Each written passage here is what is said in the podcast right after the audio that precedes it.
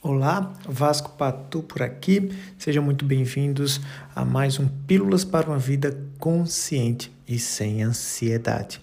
Hoje eu quero falar sobre como você pode lidar com incertezas. A principal característica que nós temos em relação à incerteza está completamente ligada à nossa identificação com os nossos pensamentos. A gente se conecta àquilo que a gente pensa, aquela história começa a fazer sentido, porque a gente baseia a história futura a vivências que nós tivemos no passado. Como a gente viveu frustrações e incerteza, quando a gente projeta o futuro, a gente se conecta ao mesmo tipo de sentimento. Então, o que é mais interessante é que você pode não alimentar essas histórias.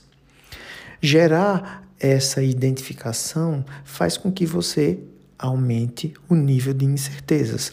Até porque o futuro ele é automaticamente incerto porque eu não estou vendo. E ele nunca chega porque o futuro não existe.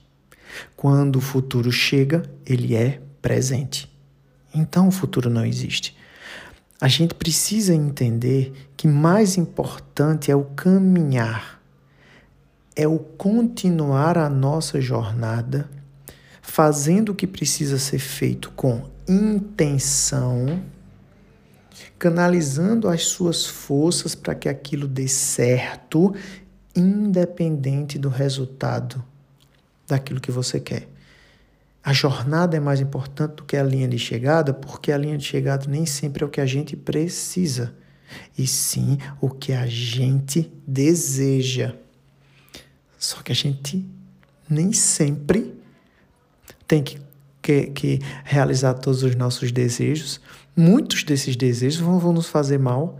Imagina se por desejo você comesse todo o brigadeiro que você quisesse do planeta Terra, ou todas as coxinhas. Desejo nem sempre é o norte que a gente precisa. Então caminhe numa direção onde você esteja honrando o seu tempo, o seu templo físico, ou seja, seu corpo, a sua mente, fazendo as melhores escolhas alimentares, praticando atividade física, silenciando a mente, sabe? Aprenda a meditar para que esta mente em silêncio escute a intuição.